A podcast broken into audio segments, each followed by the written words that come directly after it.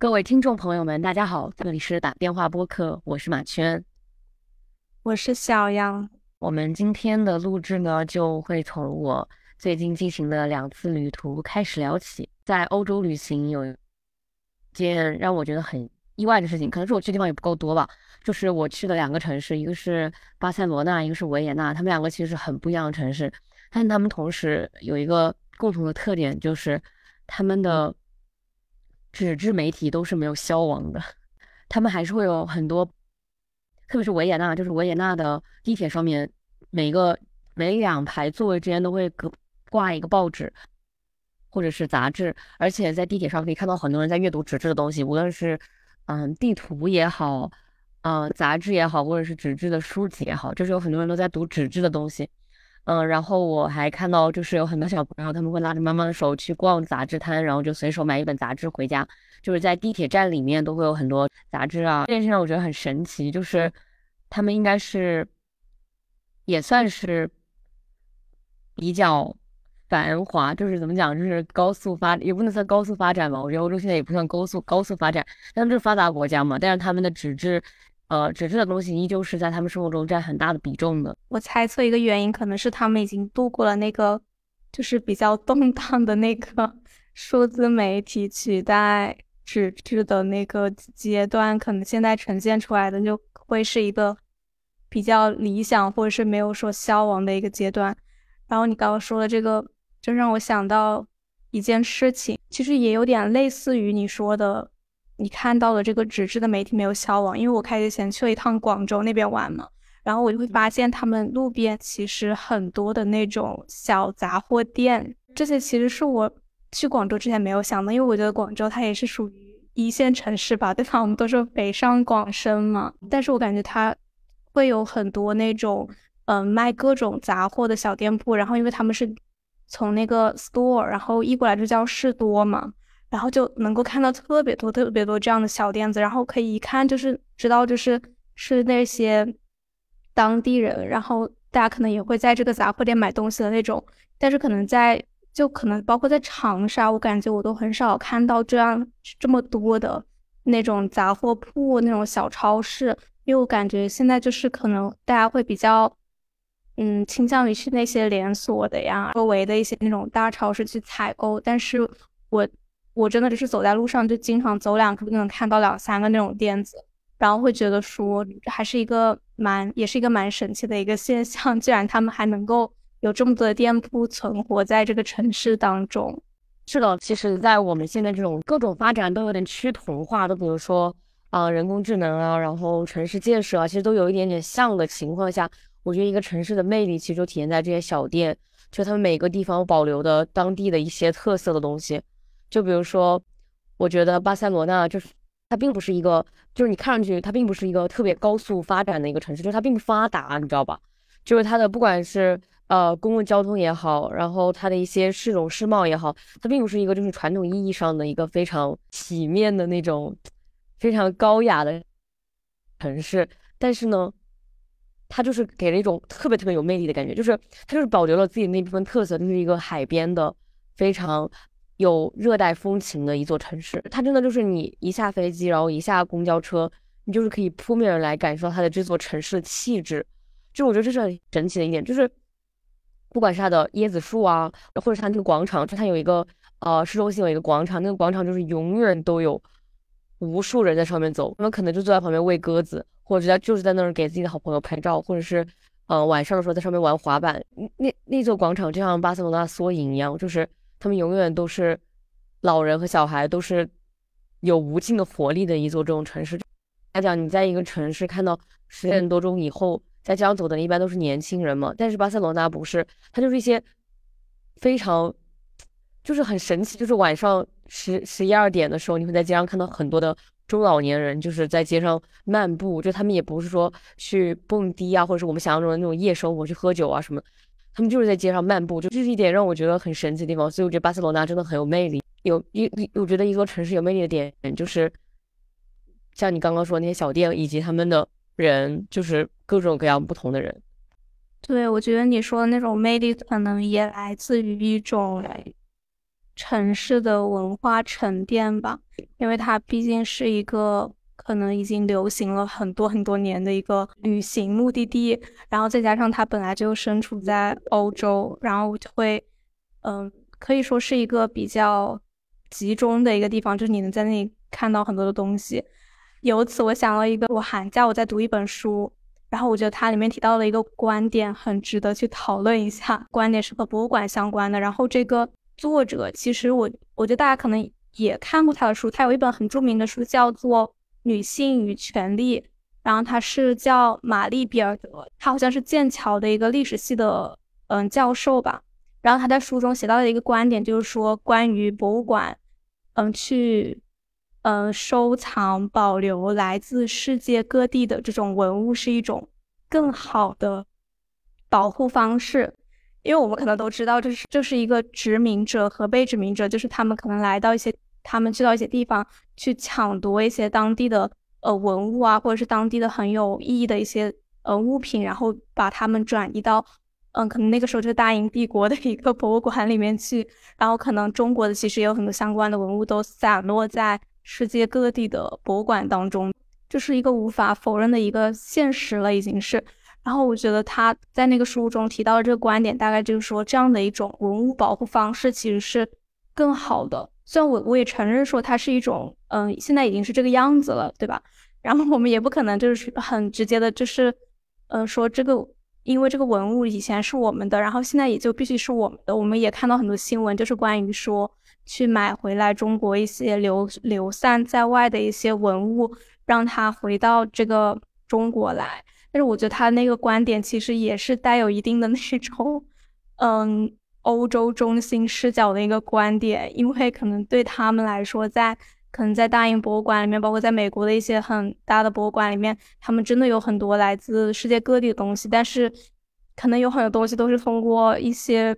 嗯殖民的这样的手段拿到的。我当然不否认说文化交流是一个很好的活动，但是我会觉得，我觉得他的这个发言是有一点不当的。其实我觉得，我觉得这是一个可以去讨论的一个问题，因为博物馆也是我们去旅游的时候一个非常重要的一个目的地嘛。对，我觉得这个观点还挺还挺新颖的，就是说文物这种东西是没有国籍的，是吗？就是你把它抢过来，或者不管什么方式把它放在一起，然后给大家展示，然后跟大家介绍，这样的方式是更利于这个文物以及这个历史的留存的，是吗？对，然后因为其实我刚看到他观点本身，因为他那个观点其实是在一个也是像日记的一本书的集合当中展现，所以我当时并没有很。对这个很敏感，你知道吗？但是后来我有看到，就是在这本书的豆瓣评价里面，就是说什么不要信学术明星，因为他其实可能也是一个这样的比较，在网络上也有很多追随者的这样的一个教授吧。而且他自己本身他的这个嗯英国人或者是他们这样的一个角色，会觉得说这个他的观点是嗯有就是是带有一些那种特权视角的去看待这个问题的，因为。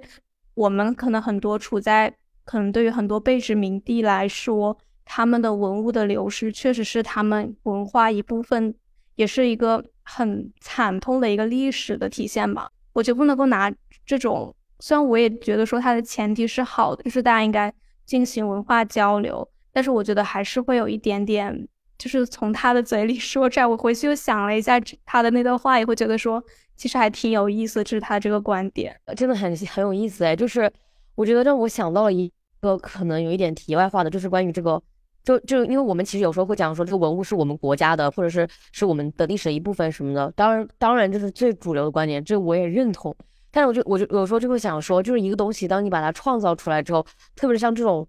文物这种东西，代表的就是一段可能没有那么私人的一种东西，你知道吗？就是它可能创造出来就是一段那种历史，或者是一个那种。人类的瑰宝这种感觉，是不是我们真的可以把它视作，就是它这个属于人全人类的呢？就是而不是属于，就是 like 一个国家或者是一个已经消亡了的朝代这样。就是我觉得，当然，我觉得就是因为我们大家都是有那种民族自豪感或者是怎么样的东西，这个我觉得也是认同。但是我会觉得说，就是另外一个角度来讲，就是可能它的历史确实是很黑暗或者是很骇人听闻的，就是它是被抢夺、被经过被掠夺过去的。但是就到了今天，就是如果它放在和平年代，就它现在已经经过了那段历史，然后现在在和平年代，那我们是不是可以把它当做就是就是一个人类的东西，就是它就属于全人类？而且我会觉得说，就包括这个内容的，就是就一个东西，你把它创作出来之后，它后续如何发展，或者它是后续如何被大家看待和解读，它是不是就是跟它的原作者可能就没有那么大的关系呢？就这个，我我有这个想法，是因为我自己就是，就之前有一条呃博文，就是被转了一些，就是反正就是有有有一定的。有一些些的讨论度，然后就是，然后之后那那条博文所引起的一些转发或者评论，就是我就会把它屏蔽掉，因为我觉得做出来的东西，或者是我写下来的东西，如果它被呃别人解读或者被别人去嗯，就是作为他们自己的一些观点的佐证什么的，我会觉得说 it's okay，就是因为我觉得已经过去了，我已经把它写下来或者已经把它做出来了，那我觉得它被别人怎么看待，那我觉得就不不属于我的这个责任范围了。所以我觉得这个观点就是也可以辅助刚刚我们说的那个，就是这个文物它所呈现在博物馆内，就是就是它现在结果我觉得就是很好的，就是它被呈现在一个还不错的地方，然后可以被很多人看到。就是讲到博物馆，然后我还想到就是我这一次去维也纳去了一个，我觉得就是我人生当中最好的一个博物馆，就是我真的强烈安利大家，如果去维也纳的话一定要去，就叫维也纳艺术史博物馆，就是它应该是世界上。拥有最多藏品的博物馆的前四名，而且呢，我觉得它有一些细节做得很好。就对于我这样的一个呃艺术史小白，就是完全没有什么艺术史背景的人来说，就是它是一个非常好的，怎么讲，就是博物馆的一个例子吧。就是因为他的那个讲解做的也很好，就是你们每个人会拿到一个那个 audio。就是会给你讲解每一幅画里面的那些含义啊什么的，就他也不会用什么很高深的那种专业术语，他就是给你讲说这个作者他画他为什么画的好，他为什么要画这幅画，这个作者他在美术史上的地位是什么，就类似于这种，他讲的也非常生动有趣，就是你也不会觉得很乏味，而且就是他的那个博物馆里面是沙发，就是很多。不管就是那种，你要不就你就站着一直站着看，或者是你就要不就给你个椅子，你可以坐下来看。但它是沙发，非常非常舒服，非常非常大的沙发，就是你就可以坐在那个沙发上，静静的坐在那幅画前面，然后欣赏那幅画本身以及它的讲解。而且呢，我觉得它展厅的设计也很合理，就是你走进去之后就是一个很大阶梯，然后往上走是哪个板板块，往左走往右走，就有的是画的，就是那些很著名的画家的画的板块，有一些是那种古埃及的板块。就它那个板块设计的也很好，就你走下来就真的感觉就是在历史里徜徉，就是那个博物馆给我的震撼非常之大，就是我到现在都会时不时想起我那天嗯在那个博物馆的感受，而且它的那个展品和博物馆的陈列也是非常非常的，就是相得益彰的。包括我最近不是选了一节策展课嘛，就是我也会就是稍微了解一下，就是策展人在这个在这种博物馆里面的地位啊，或者是。嗯，策展人平时做一些什么样的工作？所以我看的时候也会觉得说，他的策展人就是做的也非常非常好，包括他画框的选择，然后墙壁壁纸的选择什么的，我觉得都是非常非常非常非常非常好的，就是完全不会让你有一丝的机会从初始的包裹当中逃出，就是你就会一直一直沉浸在当中。我觉得真的是特别特别好的，就而且建议大家留来一整天的时间，因为我大概去了三四个小时，我觉得很，我就完全没有逛完。我觉得一整天都可以在里面，就是感受一下那个地方的氛围，而且它就是还有一个那种很漂亮的咖啡厅，可以让你去休息。反正就各种都做的很好吧。就讲了博物馆的话，嗯，我之前想提那个关于，嗯，就是那个英国剑桥的教授他提到那个展品的那个问题，因为我其实会觉得说，在上海其实会有很多那种特展，但是会发现说人其实。非常多，然后可能很多的那个展品都是从英国或者是其他，应该就都是欧洲的发达国家那边运过来的。因为最近我正好有看到，嗯，他那个在办一个商商博在办一个特展，就好像是什么英国，我不记得具体的那个名字，但是我会发现说大家订票都订的特别快。然后我其实想到了一个问题，就是作为一个怎么说在。发展中国家的一些孩子来说，就是他们和这些艺术的那个距离。因为如果说我们很多的，比如说我们可能一些很珍贵的文物啊，如果就是很多都流失在国外，然后我觉得是有一些是他不能够那么直接的去得到这个看到这个东西的。但是可能对于在发达国家长大的那个小孩来说，他们可以很轻易的，就是接触到可能来自世界各地的这些文物，然后他们可以很就是每可以都沉浸在这样的一个世界里面。但是可能对于呃我们来说，就可可能就是一个更加难以得到一个渠道那种状态。虽然我对个人来说，当然就是去不同的国家，然后去看不同的那个什么博物馆啊，或者是艺术馆啊，都是一个非常好的方式去了解当地。然后有时候可以，有时候也会看到很多跟中国文化相关的一些东西，我觉得也是一个很惊喜的体验吧。但是我还是会，就是会想，就我其实我自己也没有想清楚，但是我会觉得这是一个非常矛盾的一个东西，因为我也不觉得说这个艺术。品或者这个文物是属于现在意现代意义的某个国家的，我觉得不是，因为那个是古代那样的一个划分范围内的一个，可以说是国界啊。也许我们在长大的过程中是很难真正的去理解，就是我不是说什么中华传统文化，但是就是去看到更多的以前的在这块土地上的一些艺术品，我我回想起来好像是。很少有这样的机会。虽然说现在很多博物馆都在非常积极的建设，但是会发现他们的很多展品啊，可能都会相对来说比较少。上次去那个什么广州十三行博物馆，会发现很多它的那个展览里的东西，它就只是放了一个样品，然后他会说这个原品是在美国，比如说大都会博物馆，然后或者是在英国那个那个地方，就就会就会看到很多这样的东西。包括我之前去那个。这也是这次一起去的，去那个深圳博物馆去看一个展，它是和那个日本的一个玻璃博物馆合作的一个东西，相当于东西都是从他那里运过来的。然后就会发现他们的物品真的就是非常的精美，然后它的就是那一系列就是非常非常全。但是可能当时我相比在那个博物馆里面看到的其他的，可能是当地的博物馆他自己去策了一些展的时候。我觉得真的会相对逊色很多，然后这是一个不同的一个体感吧。是的，是的，我觉得你的这个角度也很有意思。就是我，我也经常就是感慨，就是我在这个欧洲去的一些博物馆啊、美术馆外面，就真的会有很多小朋友，就那种学学前班的年龄，就是就已经来到了这种这种地方感受，你知道吗？就真的不一样。你说我们很小哪里有这种？机会去熏陶这样的艺术氛围啊，就是对我们来说，博物馆这种东西，其实小时候都是比较，就是比较陌生的，就比起什么海洋公园啊、动物园啊这种这种地方，对吧？就是我们都没有这样的一个怎么讲嘞氛围吧，或者是概念，就是没有说要去博物馆感受一下这些艺术什么的，而且甚至小时候会觉得说这东西离自己很远，但其实我觉得艺术这种东西，它就是。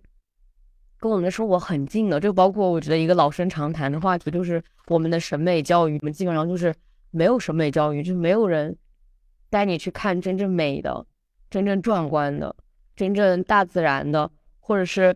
就是脱离一些琐碎生活的东西，就是没有一个学校给你做美学的教育。从小就不知道什么东西是真的好的东西，那你长大以后怎么去辨别出好的东西，或者欣赏好的东西？就是你小时候。没有那样的一个环境，所以我每次看到他们都很羡慕他们。那么小就可以看到那么多艺术瑰宝，如此自然的可以接触到艺术啊！对，我觉得就是他可能他接触到这种艺术氛围，不仅仅只会作用在艺术这一个方面，他一定是比如说对他的他对生活的理解能力，或者是他的接受能力，或者是他的性格，就是他是会全方位被影响的。然后我想起我之前前段时间就应该是刚看看完的一本书，它里面讲到了一个观点，就是说它其实是去探讨就是美国的公立教育的这个问题。然后它里面那一章，它写到了就是他去对比那些，嗯，可以说是来自中上阶层的家庭和来自底层阶级的，嗯，家庭的孩子去比较他们在开学前。的那个学学业水平，其实也就是英语阅读能力啊，然后还有算术能力啊，然后他们再会在学期末再去做一次这样的检验，然后他们就会发现，其实他们在一个学期内他们取得的进步，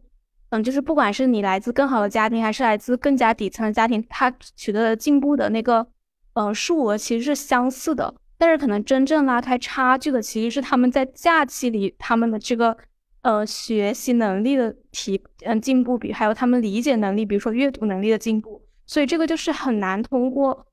嗯这种功利的教育去改变的东西，因为就算你把更多的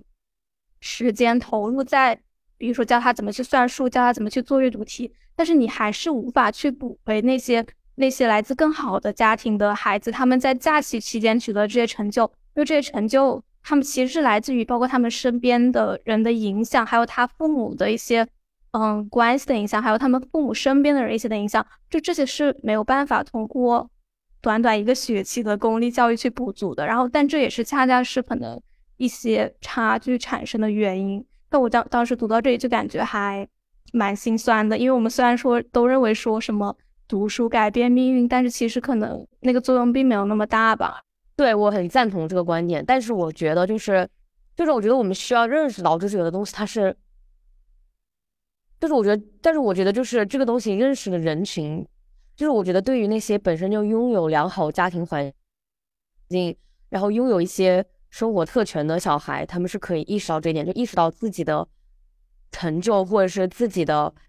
一些优秀的见识、眼界，并不是他自己努力得来的，而是他就是天生就拥有这些，他拥有这样的家庭，拥有可以直接把他带去卢浮宫看艺术品的家庭，所以。他的艺术造诣可能比他的别的同学稍微高一点点，他的艺术审美可能比别人更加独到一点。那我觉得就是他不应该把这个东西都觉得说是自己的努力，就说我我没有啊，我就是自己很努力。那我觉得就是这是对于特权阶级的人来说，他们应该意识到自己的 privilege。但是我觉得对于我们普通家庭的小孩，我们还是要就是不被这样的言论所打败。就是我觉得说。当然，就是一定有读书无法改变的东西，但是我觉得读书带来的能改变的东西一定是更多的，因为你不读书就没有办法，就不会去走上一种阶梯，就是可能说这个阶梯的长度没有办法改变，就是可能你就是要比他们多走一些路，就是你可能就是要多走一些他们的父母已经为他们铺好的路，但是我真的相信，就是就是我就算我们绕七绕八走个山路十八弯，但我们最终也可以达到山顶，就是。而且那个山顶，我觉得也不是说他们定义，就不是说一定要达到他们那样的生活条件，或者说什么随时随地都能够，就是给他们带来很多就是财富的那样的一个那样的一个东西才叫山顶。我觉得就是我们自己的山顶就好了，就是我们自己通过读书或者通过自己拓宽自己的眼界。如果现在暂时还不能够去到现场，那我们就看纪录片，看什么东西。那我觉得这些东西也是可以弥补一点的。就是而且我觉得就是不需要以他们为一个基准，我觉得只要比我们自己就是。稍微的，因为读书而拓宽了一些眼界，或者是因为阅读啊，因为看纪录片啊，因为自己各种各样的出去玩啊，或者是就是去一些展览啊，各种各样的，就是能够在你力所能及的范围内，就是为自己拓宽了一些眼界。那我觉得这样已经是很好的了。就是因为我觉得读书它本身就是一个拓宽你的世界边界的东西，就是它不仅仅是说，它不仅仅是说可以可以直接带你去到那个世界，这当然就是很难的，但它就可以让你知道这个世界上还有别的东西。就让你知道这个世上还有另外一种世界，那我觉得这样就是已经就是读书的意义啊，就是这这类读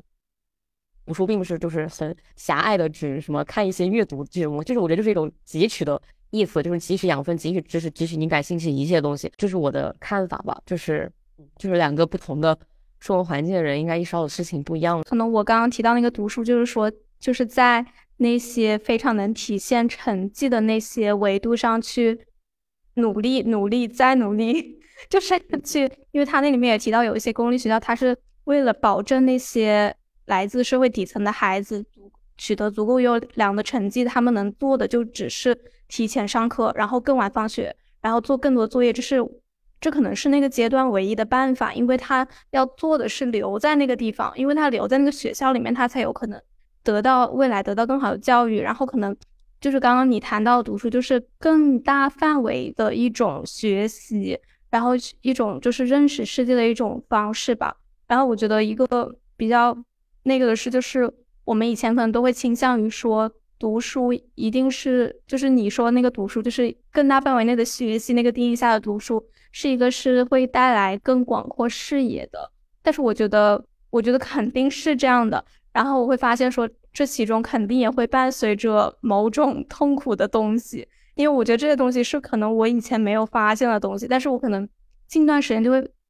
更加就是认识到，就是可能这个过程中那些比较痛苦的那些部分。虽然我觉得这个东西也给我带来了很多好处，就是会有双面性吧。当你看到有更多的选择的时候，有时候人可能反而会不知道怎么选，然后这个有也没有任何一个东西是可以只给你带来快乐好处，而不会让你感到一丝丝痛苦的。我觉得这个痛苦也是需要就是去面对和去承认的一个东西。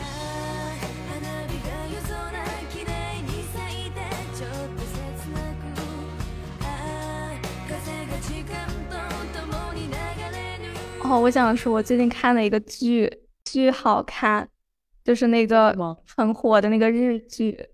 哦，重启人生，对吧？对，真的超级好看。我觉得就是我这里不剧透，就是我觉得大家都可以去可以看一下，因为我觉得它给了我一种很不一样的思考。就是大家可能就只看了这个名，知道这个名字之后，就会对这个剧有一些设想。但是我发现，就这个剧可能就是在不断的去打破我对我脑子里重启人生之后我应该做什么事这个设定，就是不断的去打破这件事情。因为我觉得他的那个主角，其实我最开始就是因为我很喜欢这个女演员，所以我才去看的这个剧。但是我真的就是超级喜欢这个剧。我现在就是因为我今天刚刚看完，所以还处在那个喜欢的巅峰状态中。简单来说，就是我会觉得。它给我带来了一些很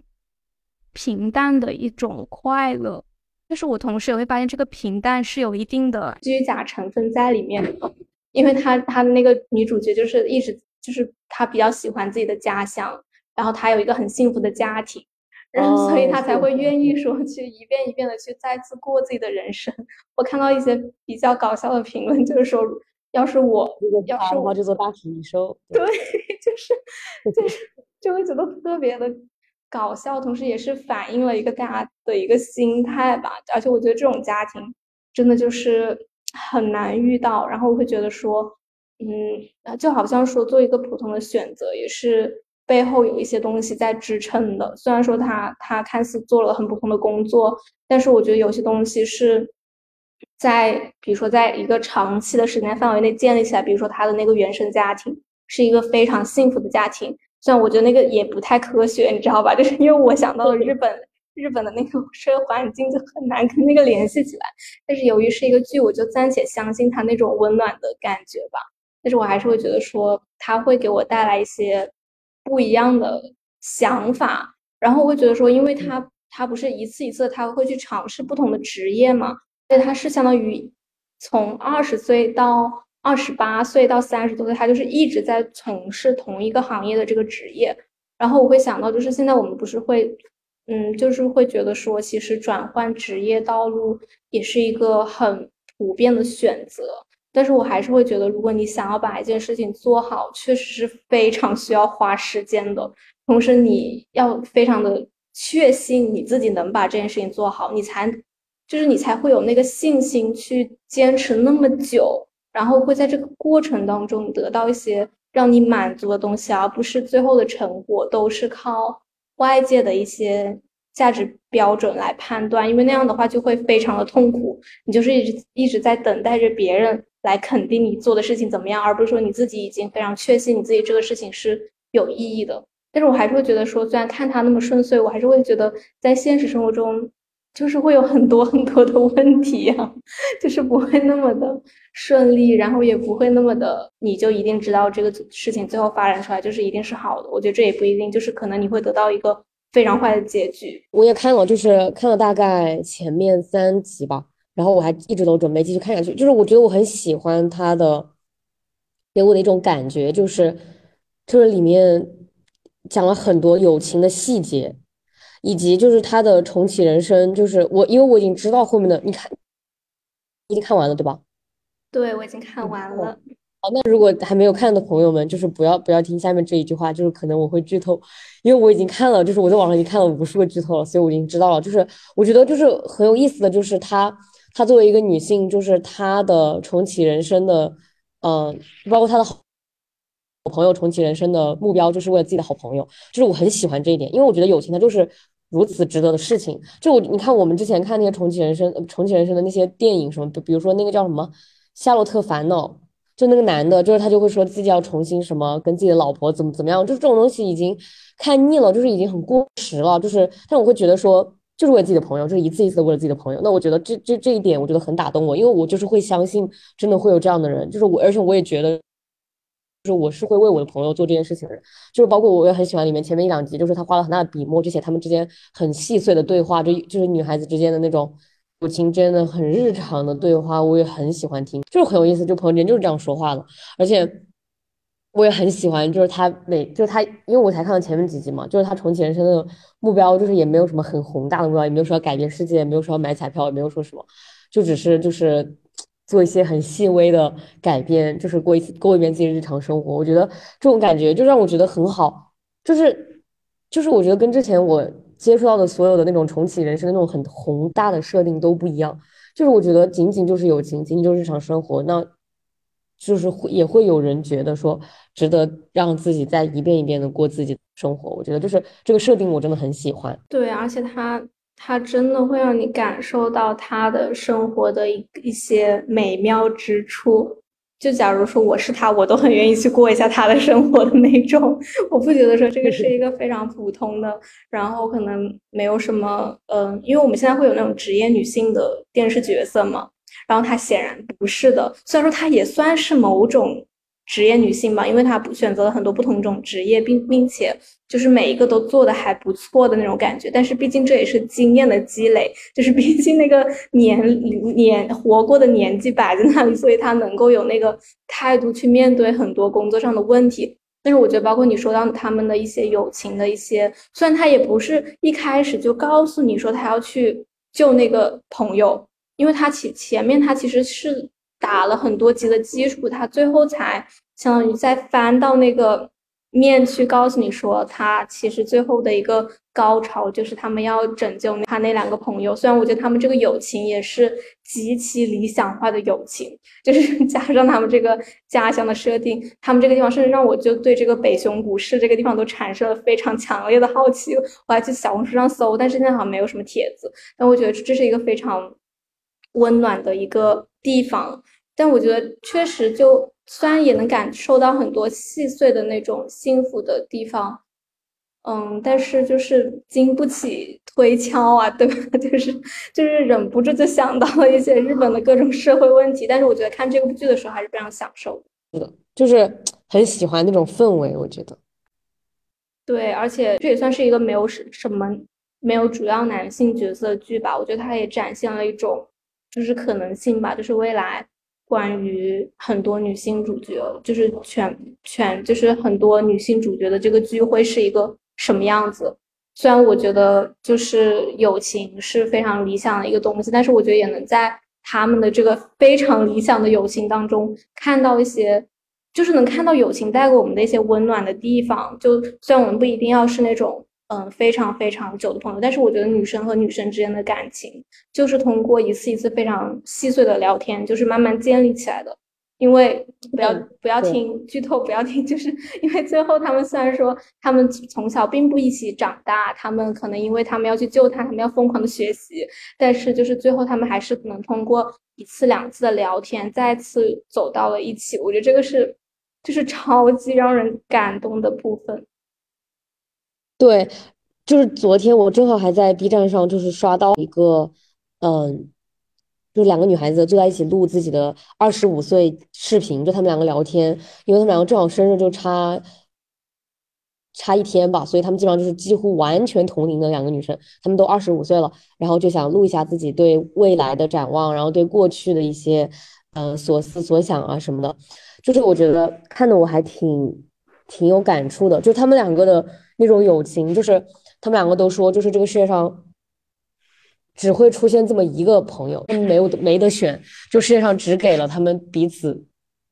这样的一个人，所以他们就必须和成对方成为最好的，然后最 soul mate 的朋友。就他们就觉得说，世界上只会有这样的一个人，而且他们就因为跟对方的友情，就是对亲密关系的这个阈值已经拔到很高了，所以他们对异性恋或者是就是跟自己的伴侣的这个情感的这个状态的。欲就是期待已经不需要那么高了，他觉得就是说，因为所有的情感需求都在对方身上已经得到满足了，所以就不太需要说，呃，作为一个男朋友而已，就是不需要承担那么多的情感的上面的一些责任。然后还有就是他们两个对对方的那种那种感激醇厚，然后如此的有分量，就是他们两个坐就只是仅仅的只是坐那里聊天，但我都觉得说你完全可以感受到他们两个人之间的那种无比深厚的情感，就是你真能感觉到他们两个在这个世上就是就是对来对对方来讲，他们两个就是最重要。然后最不可或缺的人，就真的我觉得这种情感在男性身上是没有办法体现的。我真的觉得就是没有，就是就是男人的友情一直都在被过度夸赞。我觉得什么兄弟情啊，什么什么什么东西，什么什么讲义气啊什么的，这种反就对我来讲，就是我觉得我所有的这种义气或者是两肋插刀的这种体验，都只在女性身上体会过。所以说我不是男的，所以我感受不到兄弟情。但是我真的觉得，就是男人之间的友情，我。怎怎么说呢？就是可能是对男人的这个生物的，就是男性这个生物它本身的这个品德有所怀疑，所以我就是觉得说，男人的兄弟情大部分来讲都是一种，就是一种男性联盟而已。就是就像上野千鹤子在他书里面写的，就是男性同盟，就是他们因为害害怕自己因为不够有男性气概，或者是不。够呃阳刚而被自己的男性同盟抛弃，所以他们不得不复合这个群体，或者是说他们就必须要做一些事情，做一些很男人味的事情，来在这个群体当中有自己的地位。所以我觉得大部分男性的友谊就对我来讲是这样的，就是，you know，就是一种很很很简单，然后很就是很没有那种，我真的觉得很很少有男人之间会有那种 deep talk，他们真的会交心吗？就是他们真的会就是说像女生一样，就是共情对方，然后。然后为对方的很多很多人生的决策而做出一些自己的一些建议啊什么的，我觉得这对于男人来讲，这种事情就是太高级了，他们应该是就是做不到的，就是 怎么怎么说着说着开始说这个了，好吧？哎，是不是那个那个视频标题是不是叫和我最好的朋友在二十三岁这年聊到爆哭？二十五岁，二十五岁这年，我今天也有刷了这个视频，有一个小时呢，挺火的，对对对，我看了大概四十多分钟。对，我觉得可能就是聊天，它就是一个，就是可以说是女性与生俱来的一种能力，并且这这个能力就是在我们的成长过程中得到了一次又一次的锻炼。因为我觉得我们可能就是无时无刻就在聊天。我回想，就是可能以前初就是从小学，然后初中、高中，包括在寝室里面，我们做的事情可能就是聊天。就可能最开始会就是很生疏，但是可能就是聊着聊着，大家就都了解了一些对方。然后我会想到的一个就是例子吧，就是我之前在初中的时候，就是可以说是遇到了一些友情方面的问题。然后我会发现，就是我是很愿意去，还有我跟我的朋友是很愿意去把这个东西摊开来讲的，不管是通过面对面还是通过写信的方式，我觉得我们都是有很强的意愿去。了解彼此在想什么的，我觉得这也是聊天的一个目的吧，就是不仅仅是表达自己，还有知道别人在想什么，别人的看法。然后我有一次就是可以说，就是有点像，我不知道你记不记得我们那个学校以前有一个叫做“成长的烦恼”，有一个那种工作室一样的地方，就是那里有一个老师，不知道为什么我当时非常喜欢他，然后我也非常信任他。然后有一次我们就是。可能是我，我当时是有跟三个女孩女孩子玩的非常好的嘛，就是相当于也是一个四人组了那个样子。然后当时我们就是也遇到了一些，是我会感觉遇到了一些问题吧。然后我跟其中的一个女生，就是我们一起去那个成长不烦恼，然后就 是去那里，就是跟那个李老师讲讲讲讲讲讲讲。然后我现在回想起来，我会觉得说那很像一一个那种。那种婚姻咨询那种类似的一个场景，但是我会觉得说这种场景可能就是很少很少，我就几乎不会有男性会去主动面对的一个场景，就是他们不会有这种想要去深度的去认识对方，想要去了解对方，或者想要去了解我们的关系之间的问题在哪里的这样的一个方式，我会觉得那是一个，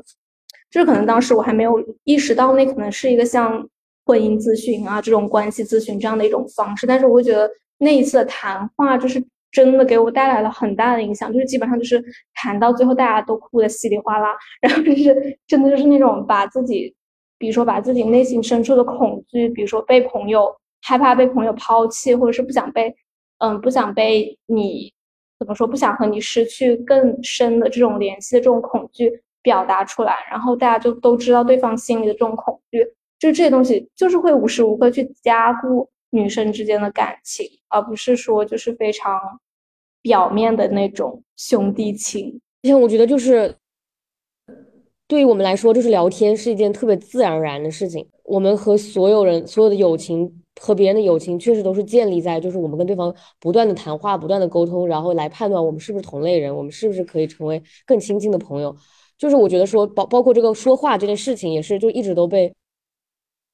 男权社会所诟病，就比如说，老是有人说什么女生嘴很碎啊，然后说什么你们就是喜欢就是讲闲话啊，然后说讲小话也是女孩子啊什么的。但是我觉得，就是对我来讲，对我们来讲，这是一种能力，就是一种天赋，就是我们可以，我觉得说话就是不断的说话，不断的聊天，就是我们找到同类的一种方式。那我真的想请问，那男的，如果你们不说话的话，那你们是如何去成跟别人成为朋友呢？别人跟别人眼神交流吗？或者打一架，或者打篮球吗？就是这种这种明显就是。不是知识上面的沟通的东西，却一直都被吹捧为，就说男人的友情就是更更，你知道吧？就是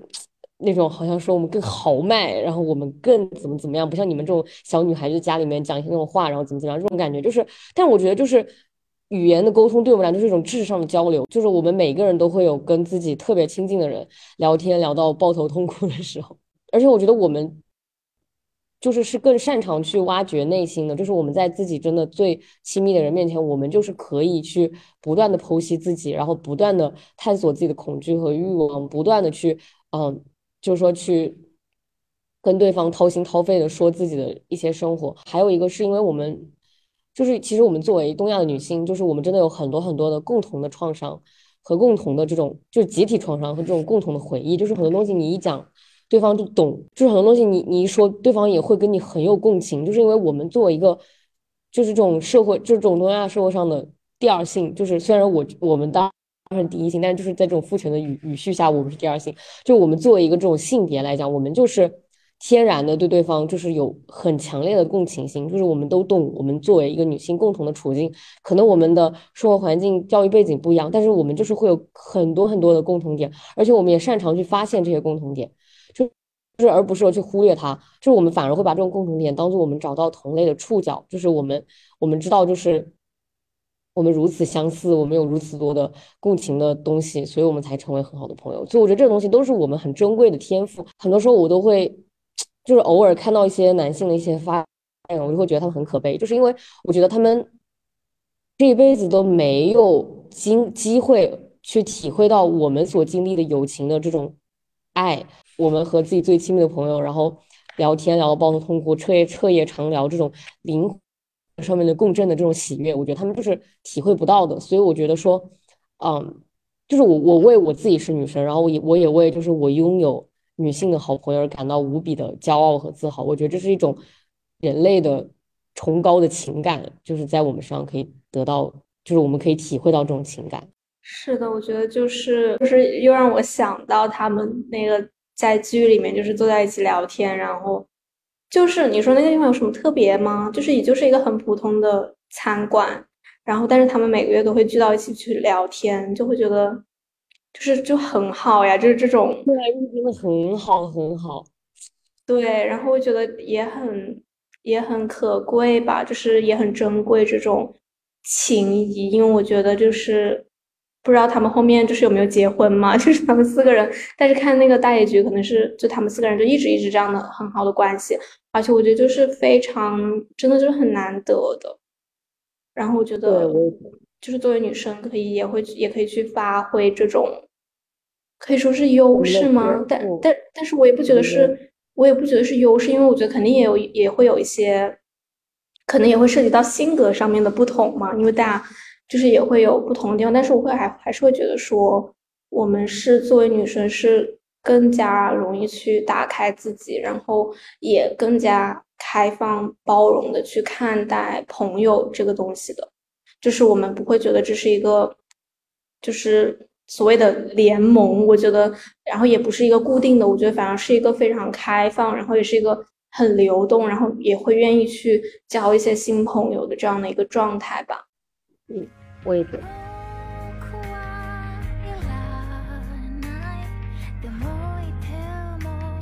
那我们今天就录到这里，感谢各位听众朋友们的收听，我们下期再见。